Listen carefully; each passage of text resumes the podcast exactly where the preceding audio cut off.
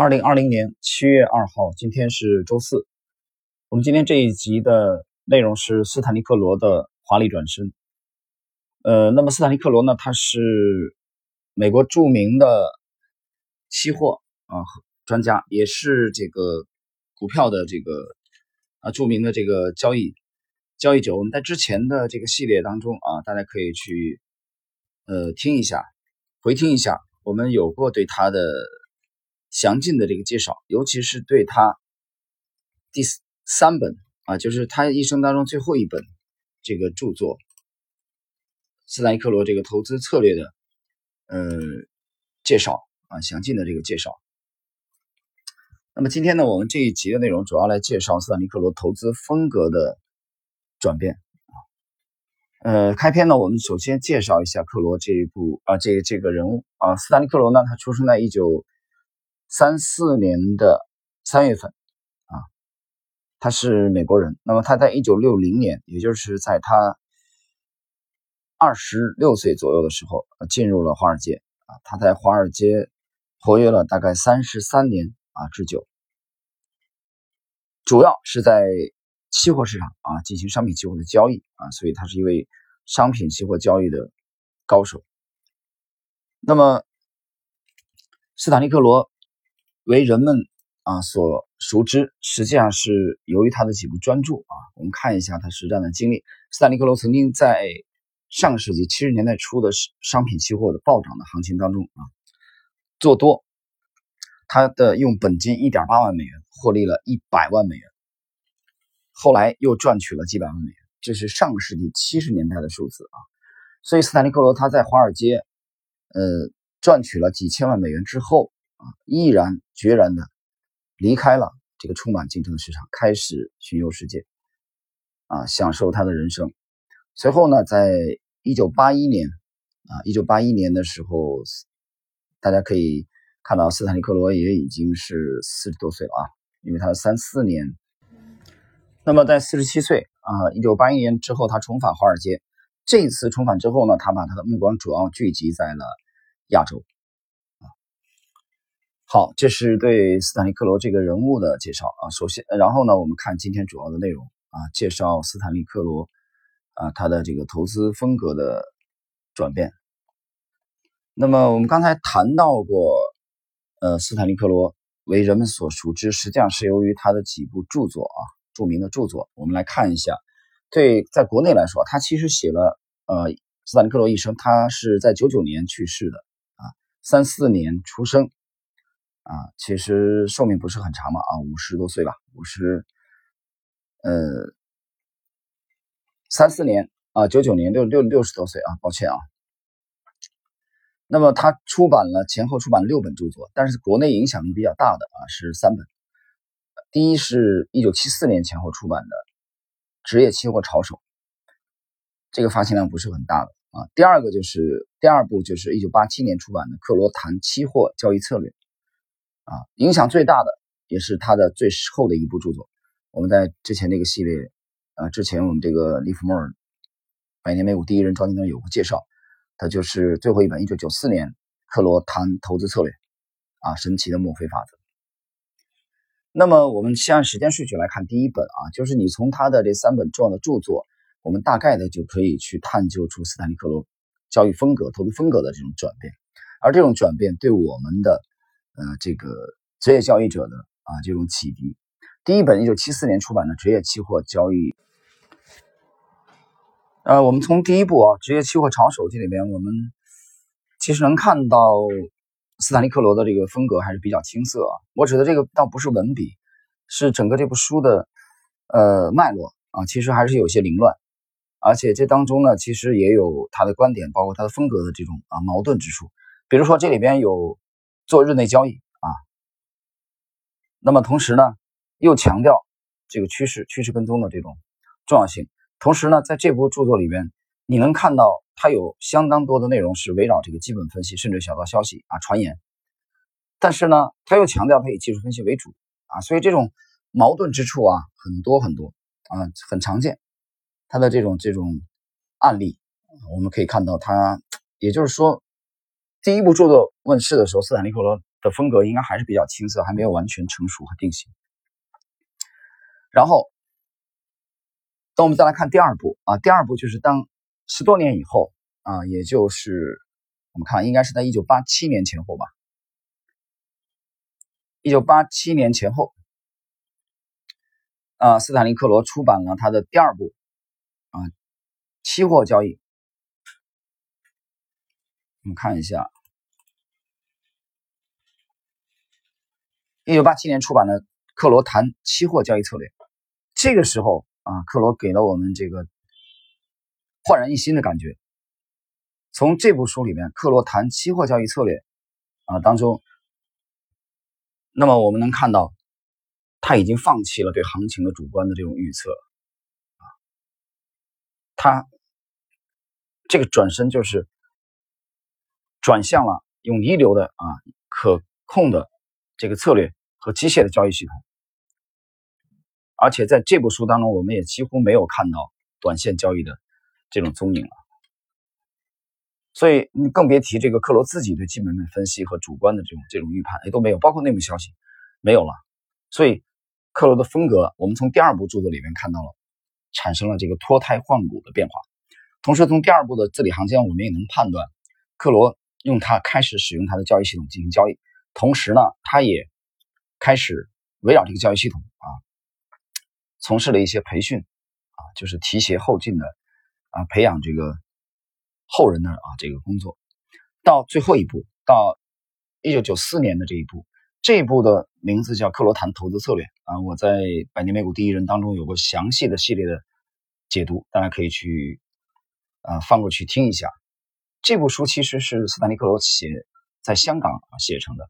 这也是斯坦利克罗一生当中最后一部著作。那这部著作我我我读了以后啊，其实我觉得它和第二和那个克罗谈这个期货策略，呃，非常非常的重复啊。就是跟期货策略的区别，我认为主要是增加了一些机械交易系统方面的一些内容啊。他提出了一些就趋势跟踪的这个，就比如说重点围绕均线的一些内容，大家可以参考一下。然后包括他在香港的投资经历啊。所以就是我们对比他这个三个阶段的：一九七四年的第一步，一九八七年的谈期货交易策略，一九九四年的最后一步，我们能看到斯坦利克罗从一个高频的短线的啊投机客。啊，包括对行情的主观预判，包括迷信小道消息的菜鸟，啊，包括一个青涩的这个交易者，逐渐的成长为了放弃基本分析和主观预判为主的，倾向于这个低频，啊，中长期来这个跟踪趋势的啊，这个交易者，这个整个的他的这个投资的风格的这个转变啊，我们通过这三幕典型的专注啊，能看得非常非常清楚。那么斯坦利克罗他有一个呃投资理念啊，就是 KISS。这个 KISS 对应的其实分别是四个英文单词，也就是 Keep it simple 啊，Stupid 啊，就是蠢货。你要记得把它一定要保持简单。所以这四个单词的第一个字母的缩写就是 KISS 啊，Kiss。这主要讲的意思就是追求简洁，简洁一定要简洁。那么接下来呢，我们啊给大家分享一些斯坦利克罗的呃非常著名的啊他的投资的啊妙语，斯坦利克罗原创的。那么第一就是斯坦利克罗认为期货市场呢就像非洲的原始丛林，最重要的是求生存啊，先求生存。第二。技术分析的原则是务求简单，要简单到不必使用大脑的地步，不必迷信复杂的技术分析法。啊，这一点其实斯坦利克罗作为一个趋势跟踪者啊，一个低频的，他和巴菲特其实有有共同之处啊。这两种风格，巴菲特是价投的价值投资的这种风格，但是巴菲特也讲过啊，他说他不理解啊高等数学、微积分这些玩意儿对对投资有什么多大的帮助。所以大家看一看，有一些做量化的啊，包括国外的一些一些很复杂的模型。啊，他们用的这种啊对冲啊，这种大量的啊，包括啊这个数理模型啊，其实在巴菲特在斯坦利克罗看来都是很滑稽的。这其实主要是风格的区别吧。啊，第三，对自己准备应用的这个交易系统必须经过时间和实战的检验。第四，斯坦利克罗认为对自己设定的系统要保持信心，而不是依照个人的情绪、偏见或一厢情愿的想法想要超越啊改进它。谈到改进，我在之前解读趋势跟踪的啊迈克尔卡沃尔那部名著的时候，呃，真正优秀的交易系统趋势跟踪的话，其实几十年都不会做大幅度的改进。啊，比如说。我们看到，在趋势跟踪那里边，大师的比尔、埃德斯科塔啊，比如说约翰亨利，他们都几乎几十年的跨度，没有把他们的系统啊做大幅度的更改。这一点其实，在后来啊，在近些年，包括马克·米勒尔维尼，包括 David Ryan 这些人啊，这个还有小马克里奇等等这些趋势跟踪的大师，也认同这种说法，他们也是这么做的。好，第五，你必须要有耐心的场外等待系统发出的操作信号。一旦建好仓位，啊，要有一样的耐心，持仓不动，直到系统发出转势啊反转的信号为止。第六，必须严守原则，依照系统所指导的信号去操作。第七，只有在市场展现出强烈的趋势的时候，才放手入场。这个第七啊，是斯坦利克罗投资风格的一个鲜明的特点。这一点其实吻合了他的偶像。我之前讲解斯坦利克罗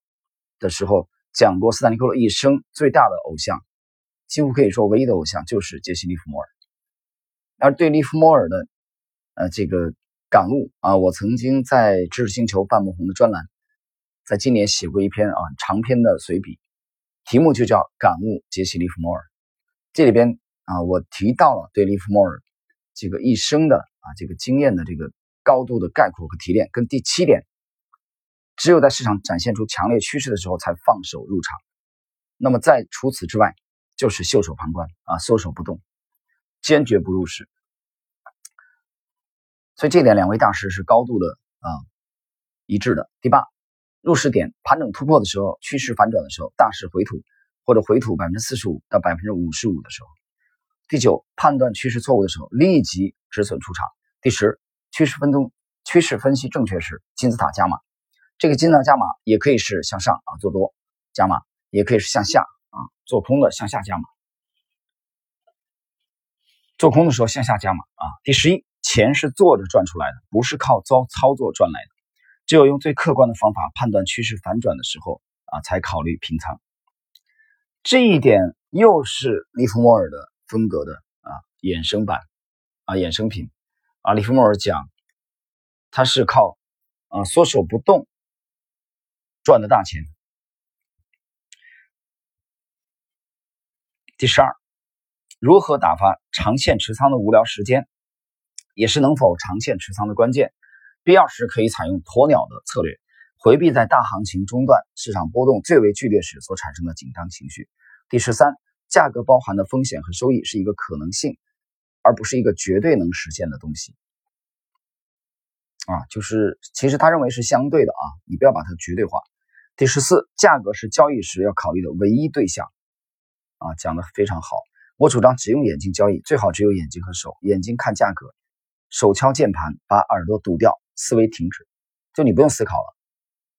斯坦利克罗认为啊，你可以把耳朵堵掉，所有的这些噪音都规避掉，因为这个金融市场里的噪音太多了，现在遍地的古巴论坛啊、报纸、报章、媒体，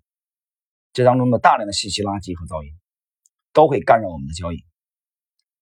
那么以克罗这种风格，以利弗莫尔的这种风格，David Ryan 这种风格为主，他们其实重要的依据就是 price 啊，P R I C E 价格，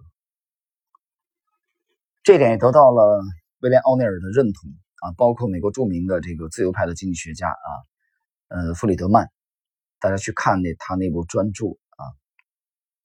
这个 Free to Choose。好，十五。你只能就你对市场的观点进行交易。人一旦对事物进行预测，虚荣心就会体现其中，使得他很难去接受在交易过程中出现与他的预测啊相反的任何事情。第十六，反弹或整理行情出现时，人们开始变得犹疑，交易大多也有所慌乱，短线出击开始频繁出现，多空频繁换手，迷失的不止方向，迷失的还有自我。第十七，坚持一种做法，把它研究透，控制心态，你就能成功了。第十八，大多数投资者认识不到，每个月只有少数几天可以赚大钱，其余的时间如果不陷入困境，就是做好了分内的事。这一点又是利弗莫尔的那个衍生啊，衍生版。利弗莫尔讲的是每年只有几次，啊，斯坦利克罗这里讲每个月只有几天可以赚大钱，你不可能天天赚大钱。第十九，交易如用兵，五分把握你不占，七分把握你也不占，非要等到十分把握时再全力的一击。这是他讲的，这个我觉得持保留意见啊，就是真的十分把握，这个去哪儿找呢？这个后边我们会解读一下这个粟裕兵法的时候啊，会有解释啊，粟裕是如何看待啊这个问题的。那么接下来啊，我们来看这个斯坦利克罗的后续的妙语。呃，关于耐心啊，斯坦尼克罗第二十，市场就像一个伟大的财富分配机，它不会考虑任何人的资金大小，它只会奖赏有耐心、有纪律的人。啊，第二十二，耐心和纪律是必要的素质，因为懂得和能够准确。运用进出时机的交易者，即使本金不大，也能因此积累利润。二十二，投机性交易时必须有耐心，严守纪律，以及把眼光放长远。二十三，我看过以持仓为导向的成功交易者，很有耐心的持有仓位长达两年之久，在整个期间，不断的把快到期的合约换成更远月份的合约。啊，二十四，你说的没错，是有圈套，但这些圈套正是交易者。必须具备和利用强烈的耐心和纪律去度过的地方。只要市场趋势仍然对自己有利，或在技术系统没有呈现反转信号之前，交易者必须很有耐心和严守纪律，持有仓位。二十五，你不必很优秀才能从头赚到尾，只要有耐心和严守纪律就可以了。二十六，我一再指出，长期的大趋势。尤其是下跌趋势不会很快反转啊！这一点其实克罗是告诉我们，不要轻易的去抄底，不要轻易的去抄底。这一点其实我在解读道氏理论的时候已经有过精彩的论述啊，大家可以耐心的去听一下啊。那么时间关系呢，今天关于斯坦利克罗的这个内容我们就暂时的解读到这里。我们探讨了他风格的转变，在最后我讲几句啊，在今天沪指。啊，在本周沪指啊收出了这个呃三点涨幅百分之三以上的这个阳线啊周 K 线，但是还没有收盘啊，还有还有一个本周还有一个交易日啊，那么明天的话，如果雨不是特别大的话啊，我这边安排的是出去啊出去游玩，所以明天那么讲两句行情吧，呃，怎么看这个行情？其实，在知识星球半木红的专栏，在本月的上个月十六号啊，我已经写了。在沪指有效的突破三千一百点之前，我根本不想去过多的关注指数，我们只是暂时把它作为一个结构性的啊牛市。就这一点，我们这几年都是这么干的啊。从一五年之后，我们都是这么干的。或者说，我那天江涛采访的时候，我讲，我说每年我都把它当成熊市来做。但是十六号写这个随笔讲的很清楚，有效的站上三千一百点之后啊，我再来考虑啊是否有一个阶段性的牛市型的行情来临。那么今本周这几个交易日，指数表现非常的强劲啊，今天也是低价股的全面的大涨，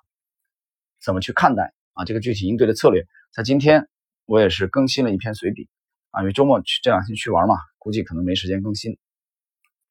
如何看待低价股的上涨？低价股上涨有没有持续性？啊，风头有没有转换？现在当前的热点到底是否还是依然停留在大消费啊、大医药、这个农林牧渔啊，还是科技？啊，科技的话，主攻方向在哪里？所以这一点，我通过最近一个月的随笔已经写的非常非常清楚，包括今天盘面最新的变化，如何看待低价股的上涨？